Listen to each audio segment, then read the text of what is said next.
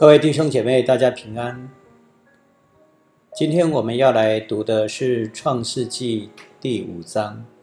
《创世纪》第五章啊，它是一个族谱的形式，家谱的形式，读起来非常的枯燥乏味，但是圣经特别把它记载下来。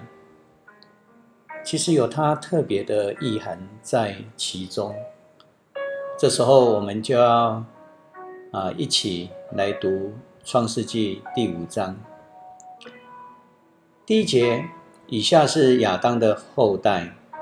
上帝造人的时候，用自己的样式造他。他造他们有男有女，赐福给他们，并且称他们为人类。第三节，亚当一百三十岁时生了一个儿子，跟他一模一样，给他取名赛特。亚当生赛特以后，又活了八百年，并且生男育女。亚当死的时候是九百三十岁。第六节，赛特一百零五岁时生了一个儿子，名叫以挪士。以后他又活了八百零七年，并且生男育女。他死的时候是九百一十二岁。第九节，以挪士九十岁时生了一个儿子，名叫该南。以后他又活了八百一十五年，并且生男育女。他死的时候是九百零五岁。第十二节，该男七十岁时生了一个儿子，名叫马勒列。以后他又活了八百四十年，并且生男育女。他死的时候是九百一十岁。第十五节，马勒列六十五岁时生了一个儿子，名叫雅列。以后他又活了八百三十年。并且生男育女，他死的时候是八百九十五岁。雅列一百六十二岁时生了一个儿子，名叫以诺。以后他又活了八百年，并且生男育女。他死的时候是九百六十二岁。二十一节，以诺六十五岁时生了一个儿子，名叫马土沙拉。这以后，以诺跟上帝有密切的交往，他又活了三百年，并且生男育女。他在世享受三百六十五岁，一生跟上帝有密切的交往。上帝把他接去，他就不见了。二十五节，马土沙拉一百八十七岁时生了一个儿子，名叫拉麦。以后他又活了七百八十二年，并且生男育女。他死的时候是九百六十九岁。二十八节，拉麦一百八十二岁时生了一个儿子，名叫挪亚，因为他说：“上主诅咒的土地，使我们辛劳工作。”这个孩子使我们在辛劳中得着安慰。三十节，拉麦又活了五百九十五年，并且生男育女。他死的时候是七百七十七岁。三十二节，挪亚五百岁以后，生了三个儿子，名叫闪、含、雅佛。创世纪第五章的族谱，当我们在读的时候，都会非常觉得很枯燥乏味。到底里面有什么样的信息，或者是说圣经的密码是什么？其实我们要来先想想看，我们的世代，其实，在武汉肺炎，在我们所处的世代当中。已经在改变人和人之间的距离，改变了教育的方式，改变经济与政治的生态。疫情强迫我们必须 stay at home，我们必须要待在家里面，少了人为的活动，自然环境也得以安息。疫情之下，甚至也促使人一起寻求合作，共抗共抗这个瘟疫与邪恶的独裁。南非开普敦原本敌对斗争长达数十年的帮派，也史无前例的停火，并且合作发送粮食给社区中低收入户的家庭。Andy s t a t e Smith 牧师他这样说：“我们眼前所看到的，确确实实是奇迹。科学家表示，这波疫情。”也是前所未见的全球科技研究的合作。啊，牛津大学的疫苗专家 Sarah Gilbert 教授，他率领一个研究的团队，日以继夜的研究这个 COVID-19 的疫苗。世界各国的领导人已经承诺要提供七十四亿欧元的经费用于研发，以及确保疫苗问世后。能够提供给穷困的国家，也能够取得疫苗。我们也看到，确实，在这个 Sarah 教授的努力之下，还有全球各个科学家尽他们的力量，已经使得 A Z 疫苗，甚至其他的疫苗，也能够逐渐的成为世人的帮助。甚至啊，葡萄牙也创了先例，在疫情期间提供难民和所有的移民申请流程尚未完成的人，能够先取得居留权，让他们能够获得免费的医疗、社会福利、开设银行账户和签订租约等权利。瘟疫流行，我们互相的帮助、扶持、合作，我们才能够站立得稳。如果人只是自我中心的隐匿带来的灾难，反倒不是我们所能承受的。我们看到，二零一九年年底开始，中国的中共的自我中心的独裁隐匿，使得这个邪恶，如今全球正在承担这个后果。愿上帝帮助我们，能够摒除自我的中心。能够对人有爱，公开互助，才能够帮助我们早日脱离这场瘟疫。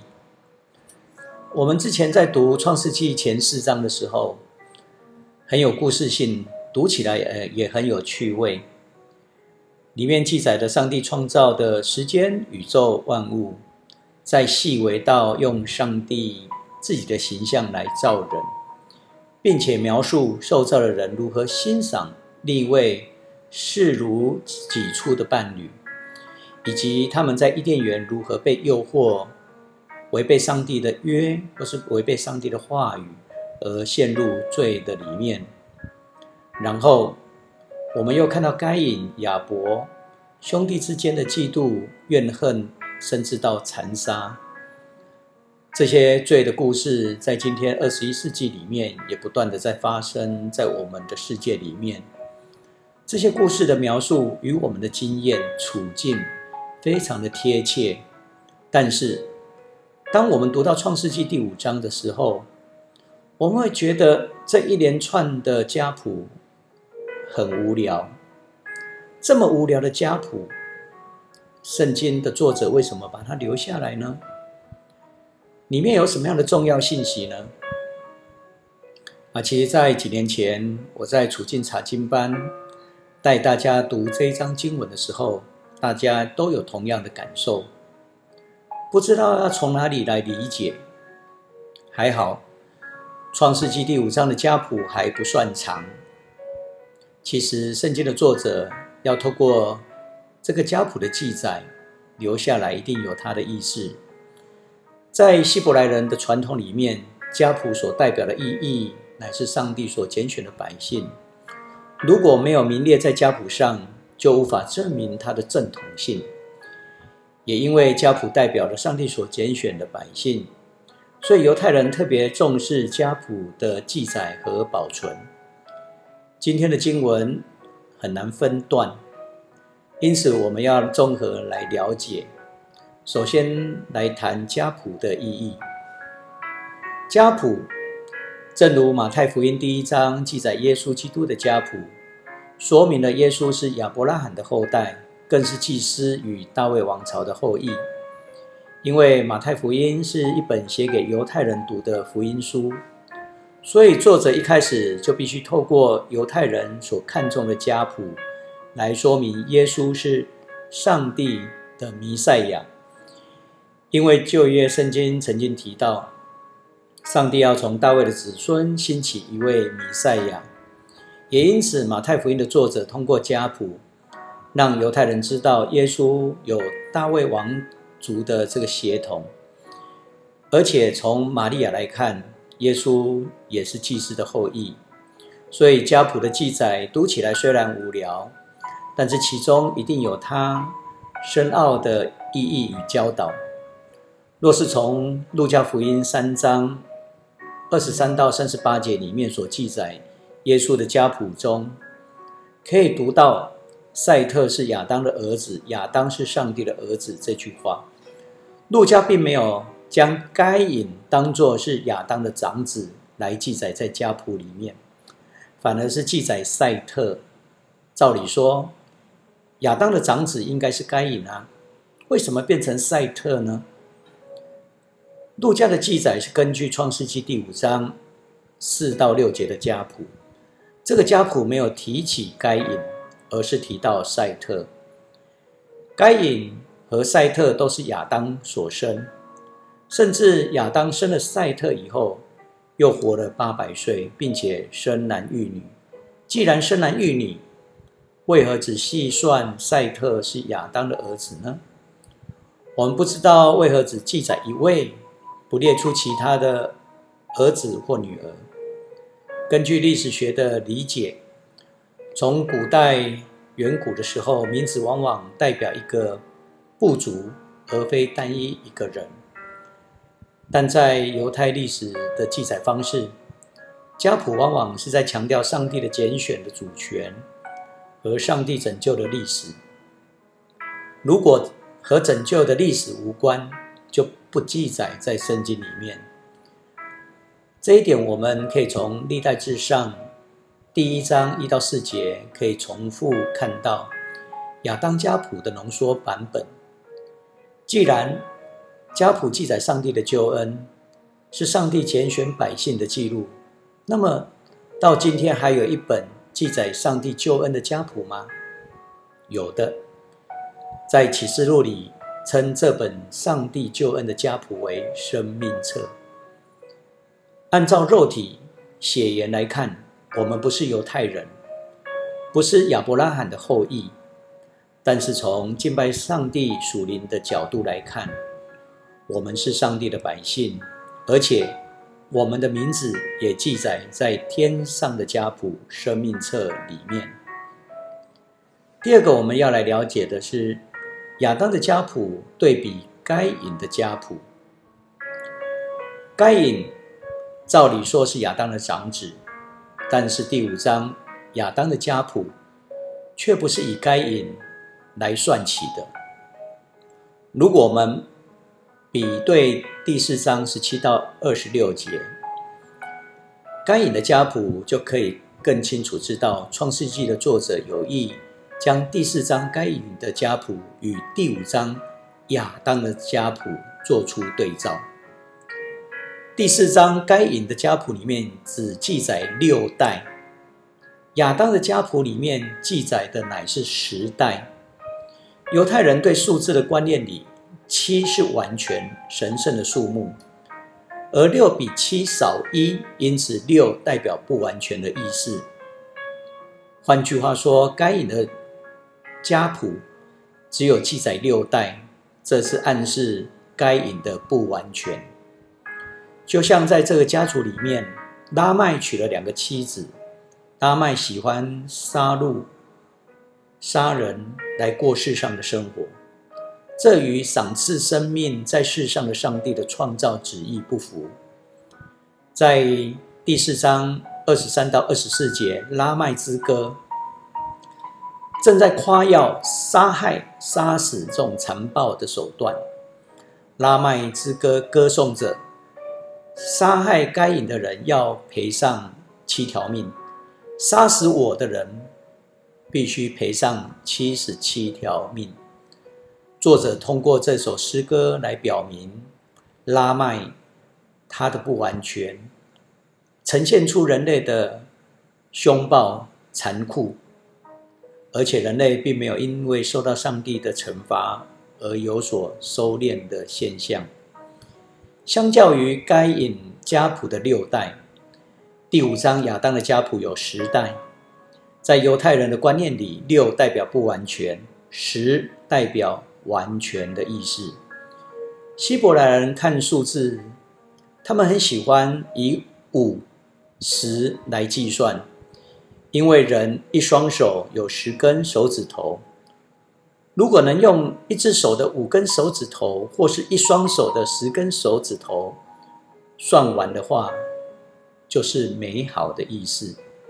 在台湾，我们也习惯在十的倍数之下会扩大庆祝。但是我们没有听过有人逢九的时候特别庆祝，普世都是习惯逢十周年、二十周年、三十周年再扩大庆祝。很有意思的，在第五章的家谱中，从亚当到挪亚总共出现十个人，意思是说这十个人都是十全十美的，是受上帝纪念的选民。反而该隐的家谱只记载的六代。说到数字的概观念，台湾人与希伯来人有相似的概念，也有不一样的观念。台湾人很忌讳四，因为发音跟死相近。如果你仔细观察，在台湾的汽车、机车的车牌。你就会发现车牌最后一个数字没有四这个数字，是因为车祸者的车牌最后一个都是四吗？不，是因为人不遵守交通规则、不遵守交通秩序而导致的。我以前在嘉义牧会的时候，曾经听一位牧师感叹说。有人信主之后，很久仍然陷入民间世俗的概念。有一回，某位未信的人来找教会的牧师抱怨说：“你们教会某某长老不守信用，因为这位长老向他下定买房子，结果过了几天居然反悔，而且要他退回定金。”牧师找了这一位长老，要了解为何要退定金的原因。过了许久的谈话，后来这位长老才说出原因：因为朋友都劝他不要买那间房子，因为那间房子的门牌是一一四，很不吉利。朋友都告诉他，你们住进去一定会一一四，一个一个死掉。牧师晓得之后，他就这样说：在我看来，不是一一四，而是一一次。上帝要一个一个赐福，最后这个长老才安心买下房子。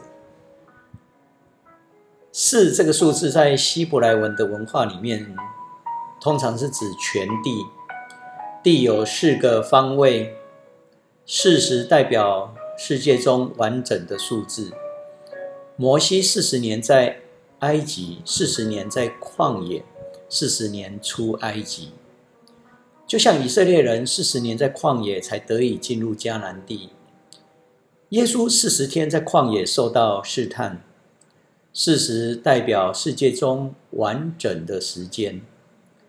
台湾人喜欢一六八一路发，喜欢六六六大顺，但是对希伯来人来说，六代表不完全。上帝第六天创造人。但是人是不完全的，是有罪的。六就是神圣的七，缺了一，有了缺陷就不完美了。希伯来人形容最美，他会说美美美，连续说三次，就是代表美的最高级。就像圣哉圣哉圣哉说三次，意思是指至圣的意思。这和英文比较级后面会加 er，最高级后面会加 est 是很不一样的。台语在形容美就是非常传神。台语这样说“碎”就是美的意思，“五告碎”就是比较级很美的意思，“碎告被细”。美的要死，这个是最高级。台语真的是非常的特别，因此启示录说到撒旦的数字是六六六，指的就是不完全、不完全、不完全。六六六就是指最高级的不完全。约略在三十多年前，有保守的基督徒宣称，computer 电脑是撒旦的工具。因为 computer 的数字乘六加总起来，三乘六十五，五乘六是三乘六是六乘六，二十一乘六，二十乘六，五乘六是八乘六，这是 computer 每个英文的数字的顺序都乘六，加总起来是六六六。这样保守的基督徒，他们当时呼吁全世界不要使用电脑。因为他们认为电脑是撒旦的工具，但是很讽刺的，今天我想这一些人这一群人也在用电脑。电脑不是我们在桌上那一种桌上型电脑而已，其实我们的冷气也有电脑的微晶片，我们的汽车、我们的通讯、我们的手机，这些全部都是有电脑的晶片在其中。这就是读圣经读到愚笨了。我们要从希伯来人对数字的脉络来了解这些经文，我们才不会误解圣经。对比亚当的家谱、该隐的家谱，我们得知作者要交代：一个是上帝所拣选的族裔，一个是远离上帝的族裔。特别在四章二十六节说，赛特生了一个儿子，取名以挪士。那时候人开始求告耶和华的名。总之，亚伯被杀死之后，似乎没有人再以真实的心灵敬拜上帝。但是，真正的敬拜总敬拜者总是有接续，这是神的计划。第四章二十五节，亚当和夏娃生了一个儿子。叫赛特，他替代了该隐被杀害的亚伯。后来赛特生了以挪士。二十六节说，那时候起，人才开始求靠耶和华。换句话说，真正的敬拜者又出现了，并且延续以真实的心敬拜上帝。这正是我们所要效法信仰的态度。新约路加福音的作者就是用这新的家谱。作为基础，在编写耶稣基督的家族体系。换句话说，作者是要让我们知道，亚当的家谱才是蒙拣选的。第三个，我们可以看到创世纪第五章里面很特别的记载，就是重复叙述的话，岁数也好，或者是生男育女这一个词。这两个词不断的在这一章里面出现，都注明了每一个人的岁数，并且重复“生男育女”这句话。我们很难想象他们岁数都上百岁，甚至有接近千岁，怎么会那么长寿呢？这也是大多数人在读这一段的时候，时常会产生疑惑。坦白说，现代人的经验实在无法理解这种记录。不同文化的语言使用的习惯是不同的。例如，在中国上古史描述先贤的笔法，写得越长寿，代表他越伟大。不过，我们从创世纪第一章开始就已经感受到希伯来人对数字概念的特殊性。上帝赐福第七天，圣化那一天，七这个数字代表着神圣的意味。原本上帝创造后都会说看为好，但是上帝第一次说不好，是在第二章十八节，人单独生活不好。人是第六天所造的，这个六就成为不好的记号。但是感谢主，基督徒不再受这一些数字的束缚。因此，耶稣基督已经成全了律法，无论是六或是四，对今天的我们来说都算不了什么，都不再束缚我们。在希伯来人看起来，五或十是美好的数字，如果能够加上七这个数字，便是神圣与完全了。例如，这段经文里面，让我们看到他们的岁数都是如此的。甚至在创世纪，在记载亚伯拉罕七十五岁的时候离开父亲的家，七十五乃是五的倍数，代表亚伯拉罕美好的行动。又如约瑟被卖到埃及的时候是十十七岁，是十加上七，因此不仅有着美好的事情发生，而且这些事情也充满神圣的目的。如果我们知道希伯兰对数字的概念之后，我们来看第五章的岁数，也会有不一样的了解。例如，第二十五章说，马土沙拉一百八十七岁的时候生儿子，名叫拉麦。以后他又活了七百八十二岁，并且生男育女。他死的时候是九百六十九岁。他一百八十七岁，一百八十七是一百八加七。七百八十二是七七五加七，这两者加起来就是九六九岁。从这些数字，希伯来人所要表达的是，这些人都活得非常的有意义，也很美好。按照希伯来人神圣七这个数字观念来看，以诺在这个家谱当中排第七位，这要说明。这十个人当中，以诺实在是更完美的。他的完美是因为以诺跟上帝有密切的交往，这是在第五章二十二节、二十四节重复提到。但是以诺却是家谱中所记载生命在世生命最短的人，只有三六五年。这也让我们知道，一个人的生命完美。并不是在于他是否长寿，而在于他是否能够与上帝同行。也因此，圣经的作者说，上帝将以诺接去。家谱中除了注明每一个人的岁数以外，还重复并且生男育女这句话。不要小看这句话，这句话是整个第五章的重点，因为这一句话简单的话。是在表示人顺从上帝的命令，因为上帝创造人之后，对人第一个命令就是要生养众多，甚至要遍满世界。我们可以参考创世纪一章二十八节的记载，通过家谱的记载，至少让我们可以发现，他们被纪念，乃是因为遵行上帝的话，他们要生养众多的命令。这跟呼应了第四章二十六节，赛特生了一个儿子，取名以挪士。那时候人开始求告耶和华的名，延续以真实的心敬拜上帝的这一些后裔。甚至到了第九章记载大水、大洪水之后，挪亚走出大船，第一个动作就是献祭。这个动作就在说明以挪士之后，人求靠耶和华的名。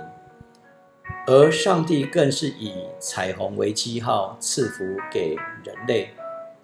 此外，我们也可以想到，即使这些人再怎么样的长寿，最后还是必须面对死亡，因为这是上帝对始祖亚当犯罪开始的一个审审判。但是其中有一个例外，就是以诺被上帝接去。圣经告诉我们，以诺与上帝同行，就不需经历死亡。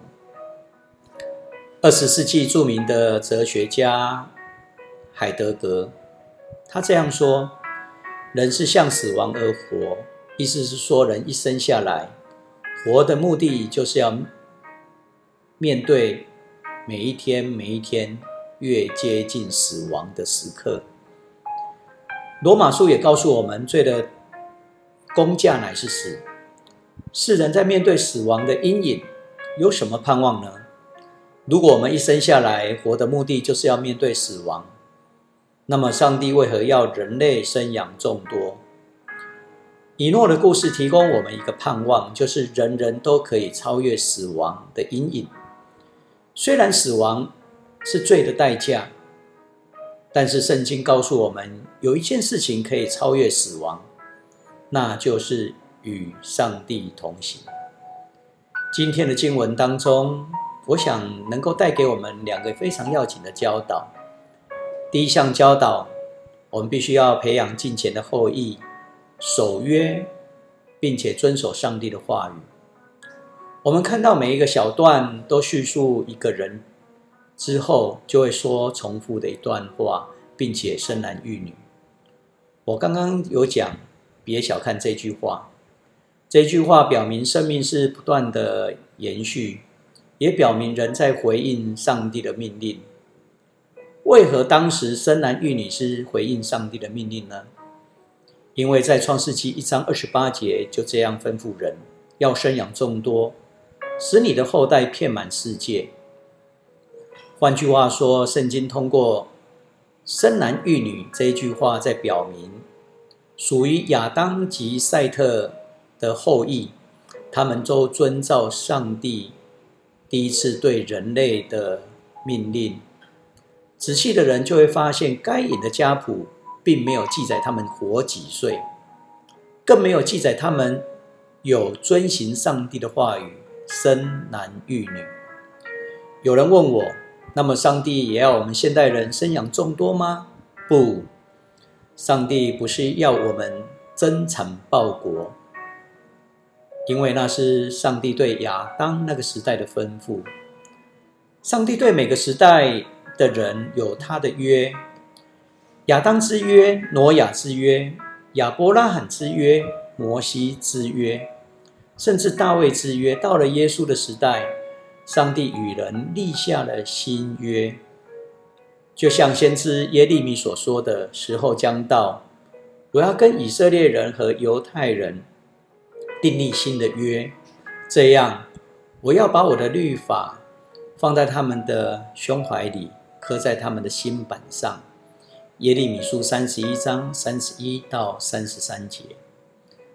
上帝对亚当的约和对新约时代的约虽然有不同，但是对属于上帝的百姓而言，遵守的态度却都是一样的。也因此。对今天的基督徒而言，我们乃是要学习如何遵守上帝话语的态度。今天创世纪第五章让我们看清，同一个家族却有不同的世系。一个是听从上帝话语的家族亚当和赛特，另一个却是陷入最终该隐的家族。圣经通过亚当的家谱来描述。让我们知道这份家谱的人都遵从上帝的话语，是上帝所拣选与拯救的记载。既然这个家谱记载上帝救恩的历史，是上帝拣选百姓的记录，那么今天还有一本记载上帝救恩的家谱吗？有的，我前面就说过了，在圣经最后一本启示录就称上帝拯救的家谱为生命册。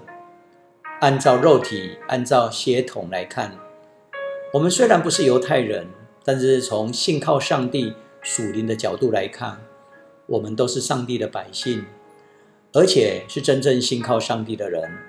他们名字都记载在天上的家谱生命册里面。这一点，我们可以看到上帝整个拯救的历史与计划。这也是作为基督徒必须要有的信仰。的认知。第二个要紧的教导，是要让我们知道与上帝同行是基督徒信仰生活的基本态度。我们看到圣经的作者给我们一个很好的榜样：以诺与上帝同行。什么是与上帝同行呢？如果我们参考现代中文译本的翻译，我们就会更清楚其中的意涵。现在中文译本这样翻译：一生跟上帝有密切的交往，也就是说，以诺一生的日子都是非常的以上帝为中心，以上帝的话语作为他生活行为的准则。这样信仰的态度是非常重要的。再回顾一下，上帝第一次说不好。是记载在哪里呢？是在第二章十八节，人单独生活不好，在此单独也有自我的意义。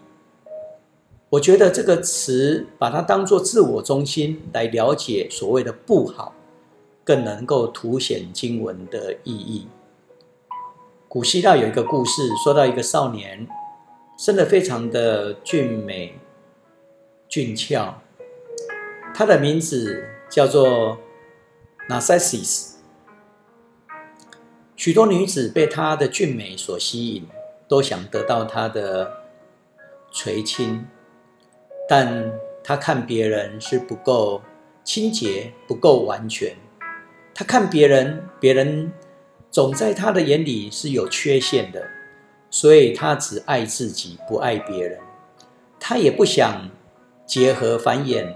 后代，他只喜欢欣赏自己的容貌，成为恋己狂。我们说自恋狂，把生命消耗在照镜子上面。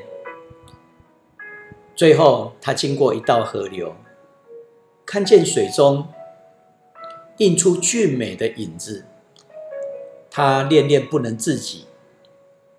他要去水中与那理想的青年相会。于是他伸手到水中，想要跟水中的影子牵手，但是碰触到河水，立刻产生涟漪。水中的影子突然不见了，他以为水中的影子害羞，到别处躲起来，所以一直的呼喊他，直到水面平止，影子又回来，为他。日夜在河边凝视自己的影子，不眠不休，没有进食。所以，Narcissus 日渐消瘦。当他快断气的时候，就跳到河中，想要与他所爱的水中影子拥抱在一起。但最后他溺死在水中。后来在那里长出一棵花来。就用他的名字来称那个花，就是 Narcissus，就是水仙花。水仙花的故事所要表达的，就是不要迷恋自我，不要孤芳自赏，不要自命清高、自命圣洁、自以为意，只单独注重自己，这样的自我中心，就是上帝所说的不好。当亚当、夏娃犯罪之后，他们充分展现以自我中心的生命态度，心里面不再有别人，甚至不再有上帝，而是怪罪别人，也怪怪罪上帝。即便如此，人还是需要伴侣，彼此学习，彼此相互的照顾与扶持，与人建立起好的关系。这样的人就比较不会自我中心。此外，最好能够像以诺一样与上帝同行，也就是以上帝为中心的生命态度。这样的生命态度会是谦卑与上帝同行。越亲近上帝，我们的生命就越摒除自我，就越能够以上帝为中心。就像使徒保罗所说的：“现在活着不再是我，而是基督在我里面活着。”加拉太书二章二十节，要记住，上帝并没有创造我们人成为一个完美，能够自我欣赏、自我满足，只看自己不看别人，也不听别人。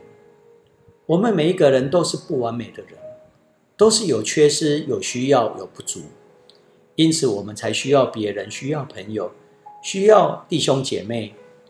我们需要实践上帝国的伙伴，更需要以谦卑的心与神同行。愿上帝的话语成为我们的帮助。我们今天创世纪第五章就说到这里，下次我们将从创世纪第六章一起来跟大家分享神的话语。